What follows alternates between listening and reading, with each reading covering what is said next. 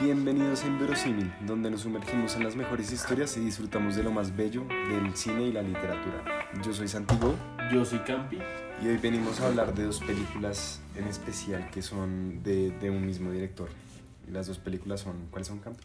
Hereditary y Midsommar de Ari Aster, que pues ahorita ha sido muy reconocido por, por esas dos películas, que son, podemos eh, categorizarlas como parte del género de terror psicológico.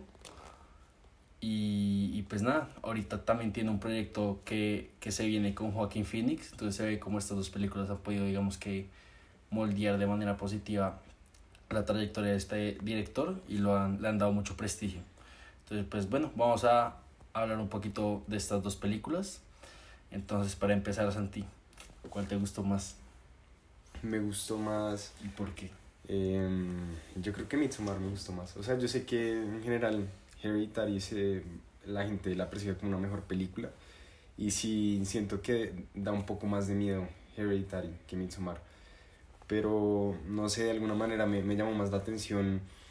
Yo creo que sobre todo por, por la cultura escandinava, ¿no? Porque la, la película eh, trata de un, un grupo, una sociedad que vive en Suecia. Y pues a mí siempre me ha llamado mucho la atención eso. También me gustó mucho la cinematografía, los paisajes, cómo combinan, digamos, esos factores un poco bellos visualmente que evocan algo eh, similar a un paraíso, ¿no? O sea, la, la sociedad vive en, en, una especie de paraíso en el campo, apartados de, del resto de, de, de, la sociedad sueca. Y eso me llamó mucho la atención. Eh, ¿A ti cuál te gustó más? Eh, bueno, digamos que lo que dices del paisaje es un punto, digo, que muy positivo de la película, porque es de las pocas películas de miedo que tiene como excesiva luz. Generalmente las películas de miedo pues, son muy oscuras de noche y esta es absolutamente todo lo contrario.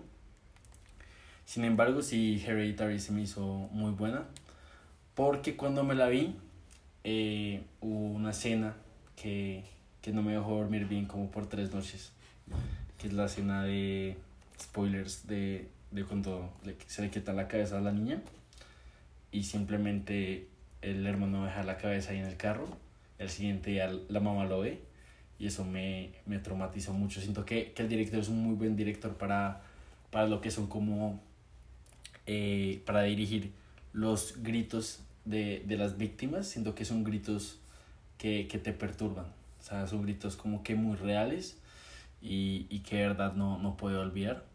Además de eso también eh, Midsommar, pues cuando me la vi mis expectativas están demasiado altas y eso siento que fue un punto como negativo de mi experiencia, pero pues obviamente es, es mi culpa. Sin embargo, pues viendo ya la retroalimentación y como pasando más el tiempo, me di cuenta que, que Midsommar eh, pues es una gran película y lo que es actuaciones, la actuación de la protagonista de Florence Pugh. Sí, Pugh es, es excelente y fue esa película básicamente la que la, la sacó a la fama realmente. Sí, es verdad. No, hablando justamente de esa escena que mencionas, de cuando va en el carro y la niña termina decapitada por un poste, también me pareció súper impactante. O sea, es que es, este director lo que tiene es eso, ¿no? Digamos que no son tanto escenas eh, que comúnmente se asocian al terror, como lo que yo decía de los jumpscares en algún podcast pasado, que digamos que es otro, otro subgénero del terror, que sirve mucho más como para, para asustarte y como... Eh, pues para que tengas miedo como de lo que va a suceder en la película, pero esta, este, este director se enfoca más en lo que tú decías, el terror psicológico, en cómo mantener a, a la audiencia como muy ansiosa, más que todo ansiosa, no necesariamente porque algo inmediatamente vaya a suceder, sino por la, el contexto en general de la película. Entonces sí, esa escena también, ahora que la recuerdo, sí, me pareció muy impactante cuando la vi. Y muy impactante la reacción del hermano, ¿no? Porque tú, tú qué habrías hecho en esa, en esa situación. O sea, yo creo que a mí lo único que se me ocurre en ese momento es, es suicidarme. o sea, literal, es, es algo tan horrible que que siento que el mecanismo de defensa que él, que él toma es muy bueno, que es como de estar mirando el espejo y decir como, bueno, todo está bien, no pasó nada, está mi mamá sin cabeza, pero pues ya, o sea, sigue viviendo, no, no pasa nada. Eh, digamos en ese momento, pues, ¿qué se hace? O sea, yo, yo creo que esa es la, la fácil, como quitarse uno también la vida. Eh, sin embargo, creo que lo que hizo fue, la, fue lo peor, ¿no? Como dejar la niña en el carro y como que ese trauma también se, se fuera como una extensión hacia la madre, que también, o sea, no, no pensó para nada en, en su mamá y fue como la peor decisión posible. ¿Tú qué hubieras hecho?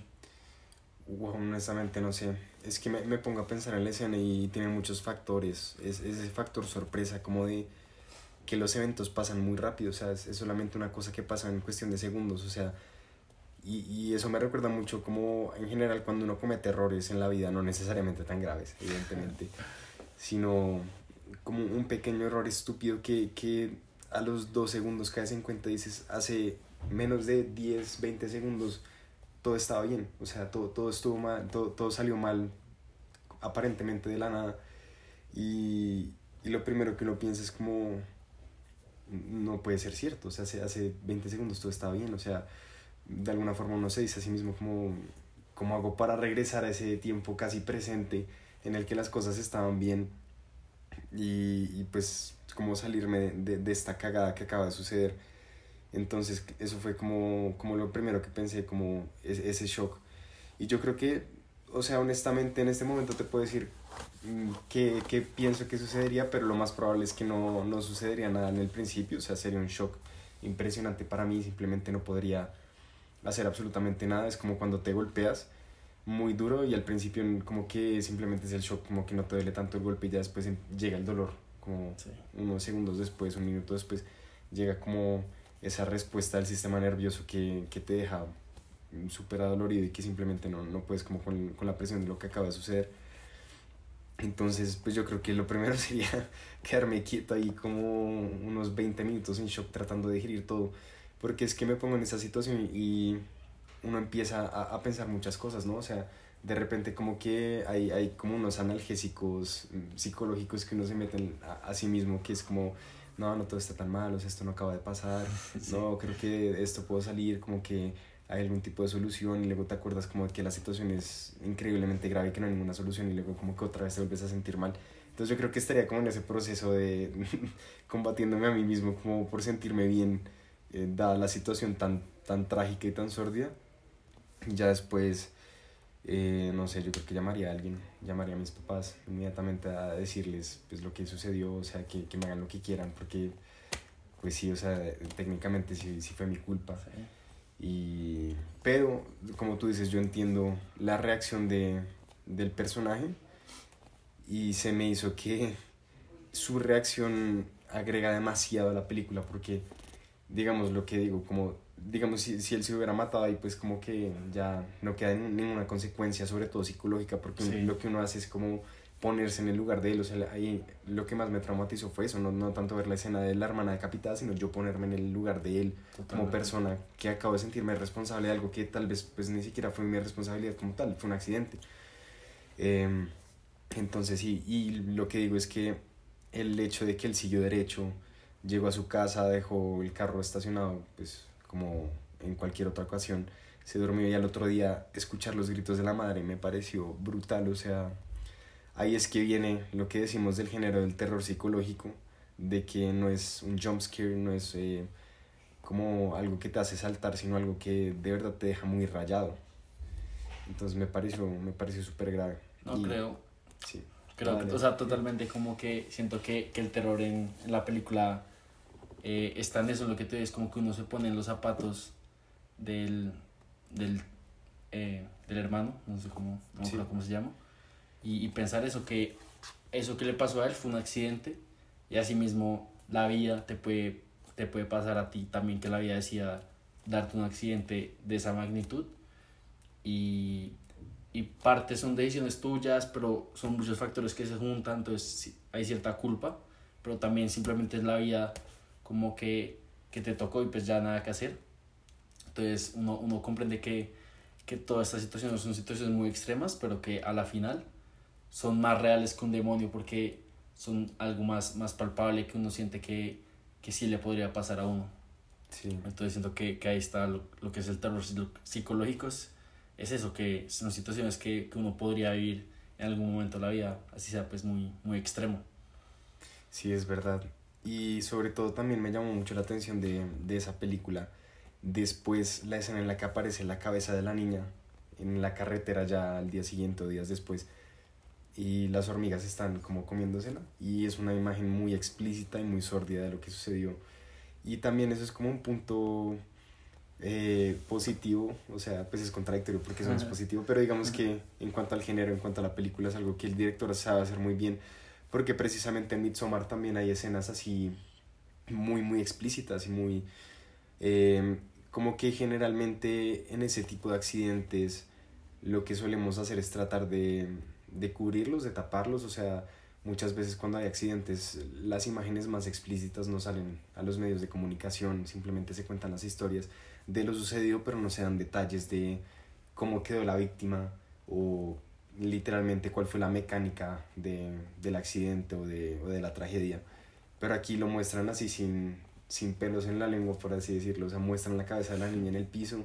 En Midsommar cuando eh, los, eh, los viejos de, de la tribu saltan desde esa colina y se estrellan contra la piedra también es súper explícito, o sea, la cara de la mujer cuando estrella contra la piedra y que le queda totalmente deformada, destrozada, se ve completamente real y luego el viejo como cae parado y se le partieron las piernas, pero el tipo sigue vivo, sufriendo, tiene los ojos rojos, casi escupiendo sangre, las piernas completamente destrozadas y luego como vienen con un martillo a pegar en la cabeza y simplemente como a terminar con su vida me parece, me parece brutal eh, cómo el director maneja todas estas cosas para dar una, una sensación muy incómoda.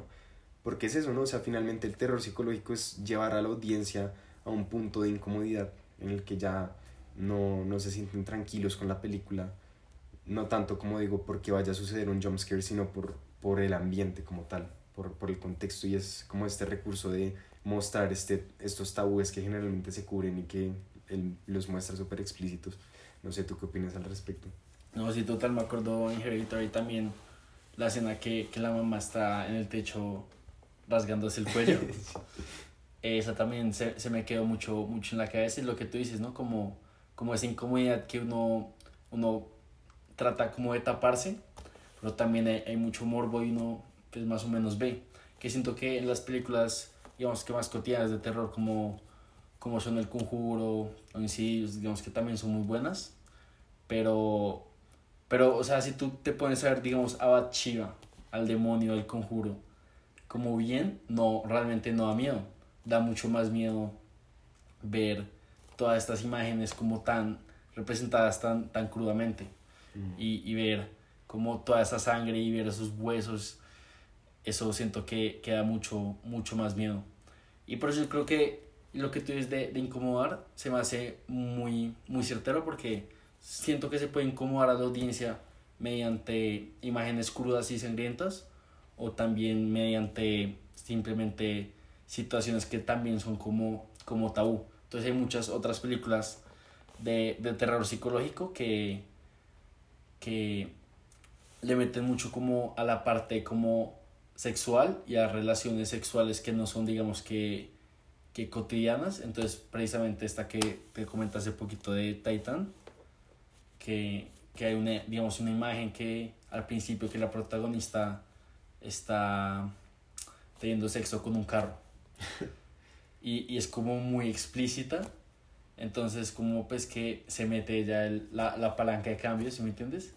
Pero pues es como una imagen que también me rayó mucho. Eso yo también lo, lo, lo metería dentro de lo que es como terror, terror psicológico, en especial por, por todas las consecuencias que tiene después.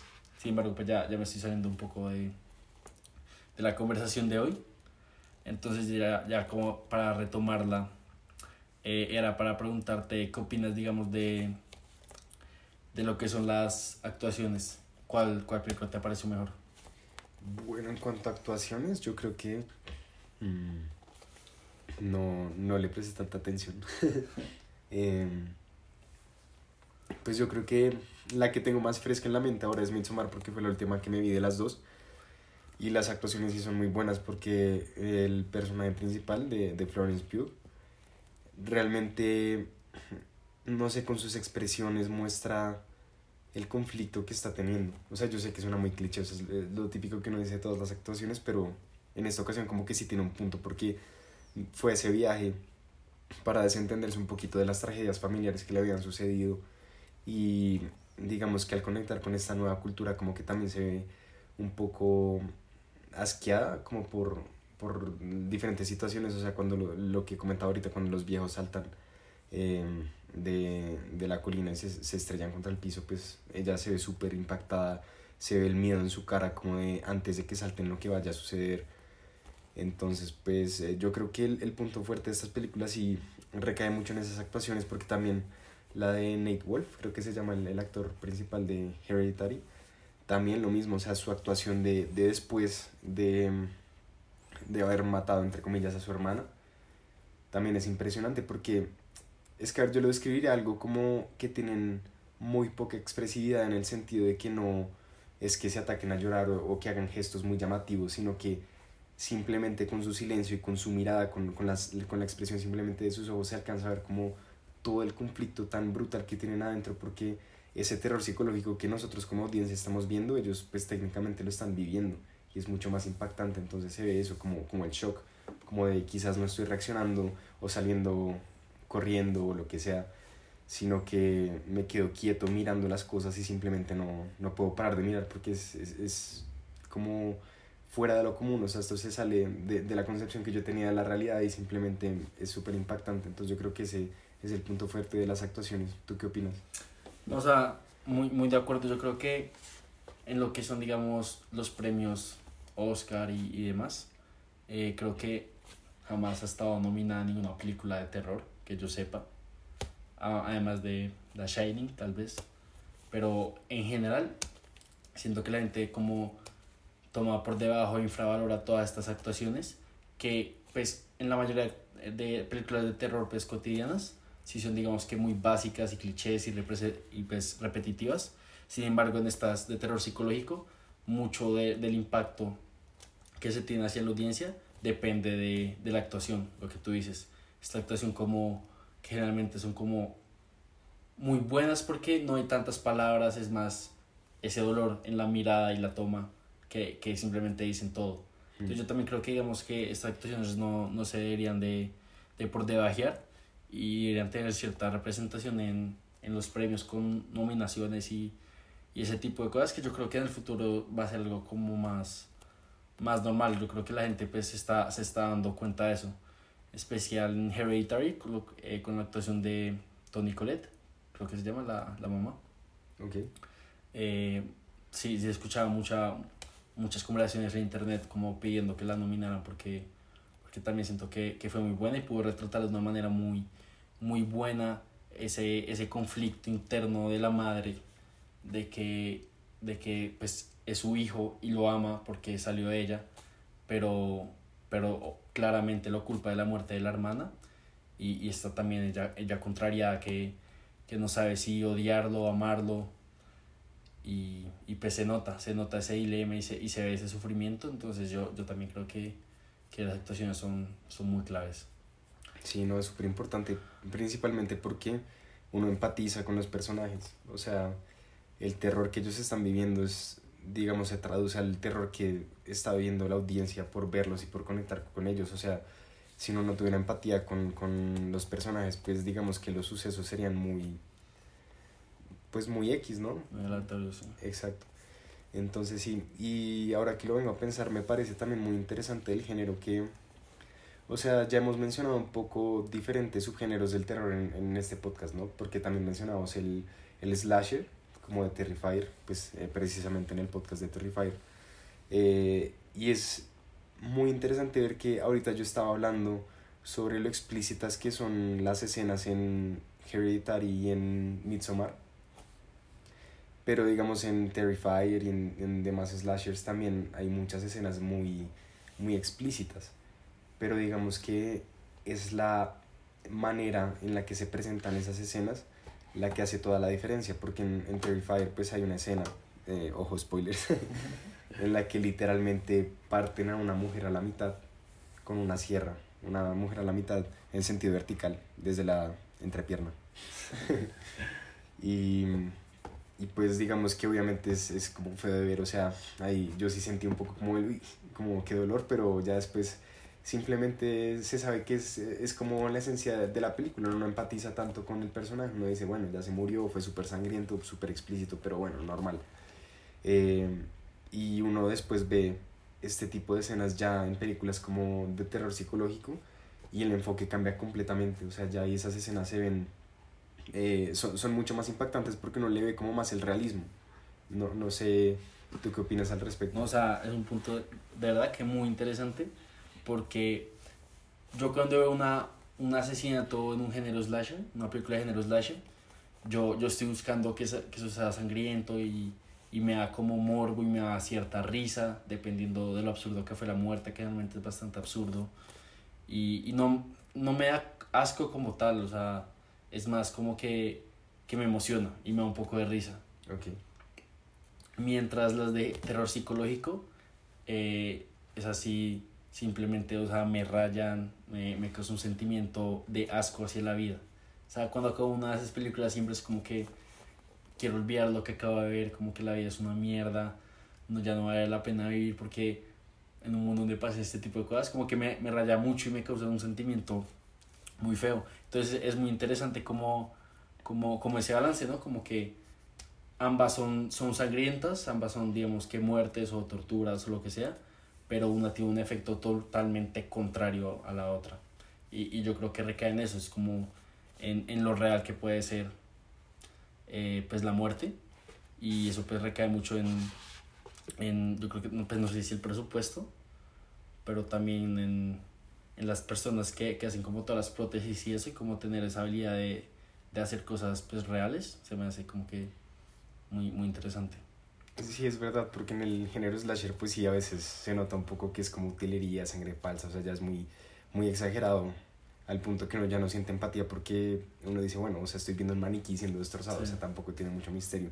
Mientras que en las eh, de terror psicológico sí se siente mucho más fuerte eh, o mucho más real ese tipo de muertes pero también lo que dices de eh, no, me, no quiero vivir en un mundo así como, como que feo, yo creo que es lo interesante de ese género, del género de terror psicológico, porque digamos en otras películas de terror, es que no sé cómo clasificar el terror, digamos, del conjuro, que son jumpscares y de insidios, que es básicamente lo mismo, pero digamos ese terror sobrenatural o cosas como el género slasher, lo que tienen en común yo creo que es que hay un villano, ¿no? Hay un villano, hay, hay alguien de quién toca huir, pues si esa persona es muy sórdida o, esa ente, entidad, lo que sea, es, es eh, peligrosa, es maligna, lo que sea.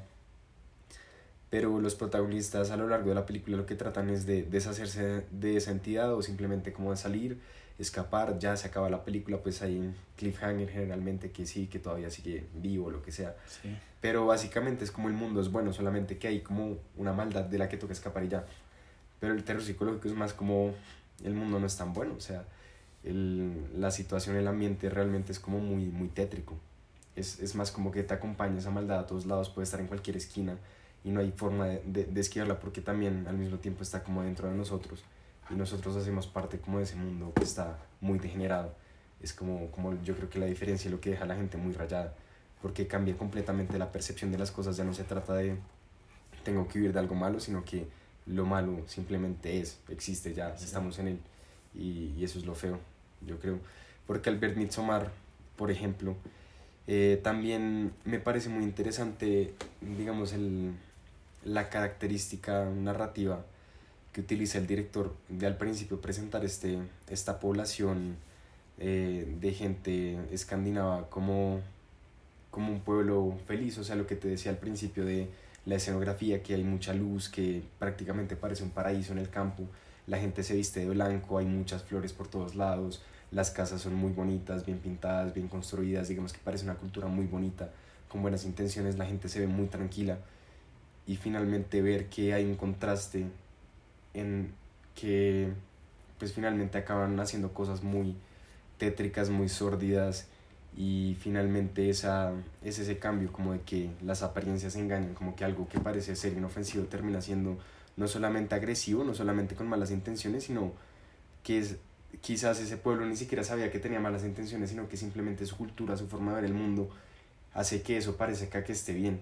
Y es como lo que a mí me rayó más, como esta gente como puede hacerle eso a las personas, como de matarlas. Y digamos, hay una escena cuando eh, uno de los protagonistas, después de haber eh, hecho el amor, tenido sexo con, con una de las habitantes de ese pueblo, sale corriendo y entra como a un cobertizo y está uno de las personas que supuestamente ya se había ido de, del campo, eh, está todavía vivo, como sostenido boca abajo, con la espalda abierta, se pueden ver como los pulmones se inflan de aire, o sea, me parece impresionante como esta, esta cultura piensa que eso es normal, o si me entiendes, y, y, no sé, o sea, no es como tal que piensen que, que ellos son malos, sino que hacen cosas que están salidas como de la norma, y es eso, como tú tienes una percepción del mundo y esa percepción del mundo como que puede ser no puede no ser la misma para otra persona y, y el punto de vista de esa otra persona puede eh, afectarte mucho psicológicamente, no sé, con sus acciones o lo que sea.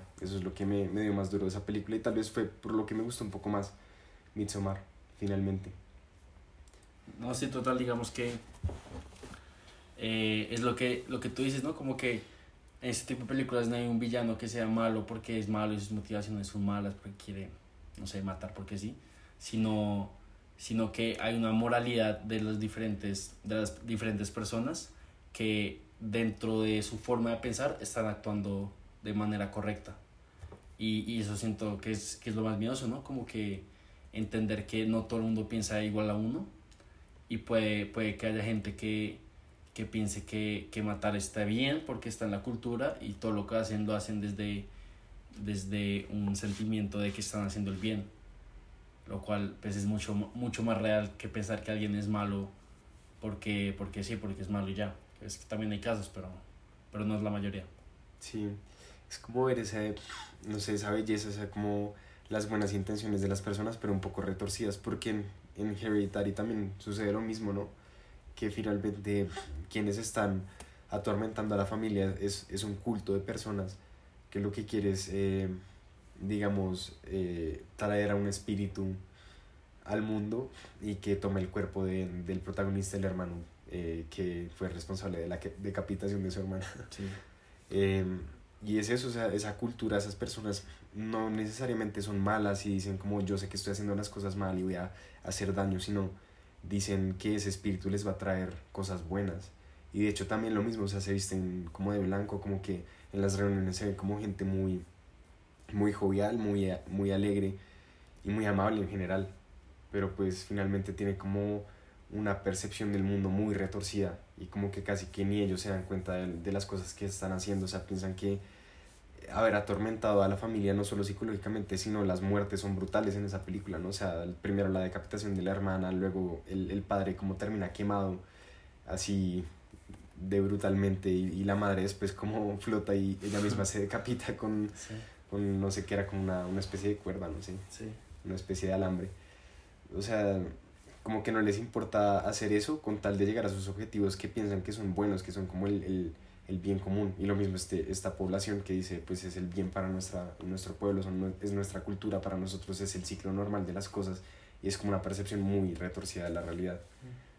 Sí, y pues de, de hecho eso me pareció también interesante que al final de Midsommar la protagonista después de, de toda la película que, que ha sufrido, ¿no? Porque ella viene atormentada de sus, de sus em, propias tragedias familiares, está, se siente mal como por su relación con su novio y finalmente ve cómo queman ese, em, no sé cómo se llama, como la, la choza en la que estaba el novio vestido de oso. La queman y pues él muere ahí enfrente de sus ojos y ella finalmente sonríe, como que ya no sé, me, me, pareció muy, muy chévere esa escena, como que no le termina de analizar bien porque es como que ya simplemente se dejó llevar, o sea, ya, ya no, no siente ningún tipo de empatía, como que las cosas de, que le han sucedido en la vida, como que simplemente la han retorcido al punto de que ya no es la misma persona, ya no es reconocible, ya no sabe discernir entre lo que está bien o mal moralmente, sino que ya incluso ese tipo de cosas un poco retorcidas que hace la cultura como que puede que le parezcan normales y le plazcan de alguna forma. Eso me pareció como muy interesante. Sí, yo siento que ya ella ya se vuelve como parte de la cultura. Mm. Ya, ya, ya lo acepta así como si uno normal se va a España y comienza a gustarle, no sé, las corridas de toro. Sí. Así, muy normal. siento que, que pasa lo mismo, como que ella ya, ya es parte de la cultura y ya reconocida por los otros también y ya se siente pues feliz de, de estar ahí. Por eso de pronto cuando ve pues, al novio quemarse, eh, por eso es que, que lo ve como algo positivo, porque ya, ya dejó su, su vida atrás y todos esos tabús que tenía antes sobre, sobre qué es la muerte y demás. Sí, y tal vez porque dice como todo este tiempo he estado tratando como de poner en orden mi vida, como de superar las cosas que me han sucedido y volver a reintegrarme en la sociedad. Pero precisamente esa reintegración es reintegrarme en la sociedad en la que ya me han sucedido esas cosas malas. Entonces cuando se quema su novio y dice, ya no tengo nada que me ate como a esa sociedad que solamente me trajo desdicha, ahora Sí. puedo estar tranquilo en este mundo de ensueño que de cierta forma es retorcido, pero pues ya no me importa porque ya no hago parte del mundo anterior que me hizo sufrir tanto y ya esto lo veo como algo normal. Sí. Sí, no sé. En fin, sí, eso, eso del terror psicológico a uno lo hace pensar, ¿no? O sea, no, no solamente los sustos, sino como considerar que la vida, que nosotros de cierta forma vivimos en una burbuja. No solamente en el sentido de que pues vivimos en, en nuestro propio espacio con nuestras cosas ya adaptadas a nuestras necesidades, sino que nuestra propia percepción del mundo se adapta a nuestra conveniencia, de que, de que las cosas no son tan peligrosas y, y ese tipo de situaciones digamos en Hereditary sí es un poco más sobrenatural, pero en la vida real suceden cosas trágicas, sórdidas, eh, existe gente mala con malas intenciones o gente que no alcanza a captar que tiene malas intenciones y te hace daño y no puedes hacer nada al respecto, como que eso sale mucho como de esa tranquilidad mental que uno quiere tener, de que el Ah, estilo de sí. vida que no tienes como lo normal y ya todo va a estar bien. Sí, sí, sí. Sí. Bueno, no sé si quieres agregar algo más. Realmente noto. Eh, no, no. Entonces yo creo que ya ese es el capítulo de. Chao, que estén bien. Muchas gracias, que estén bien y ojalá lo hayan disfrutado. Por favor, déjenos en los comentarios qué película de terror psicológico los rayó mucho y pues que también que quisieran que, que habláramos nosotros. Chao.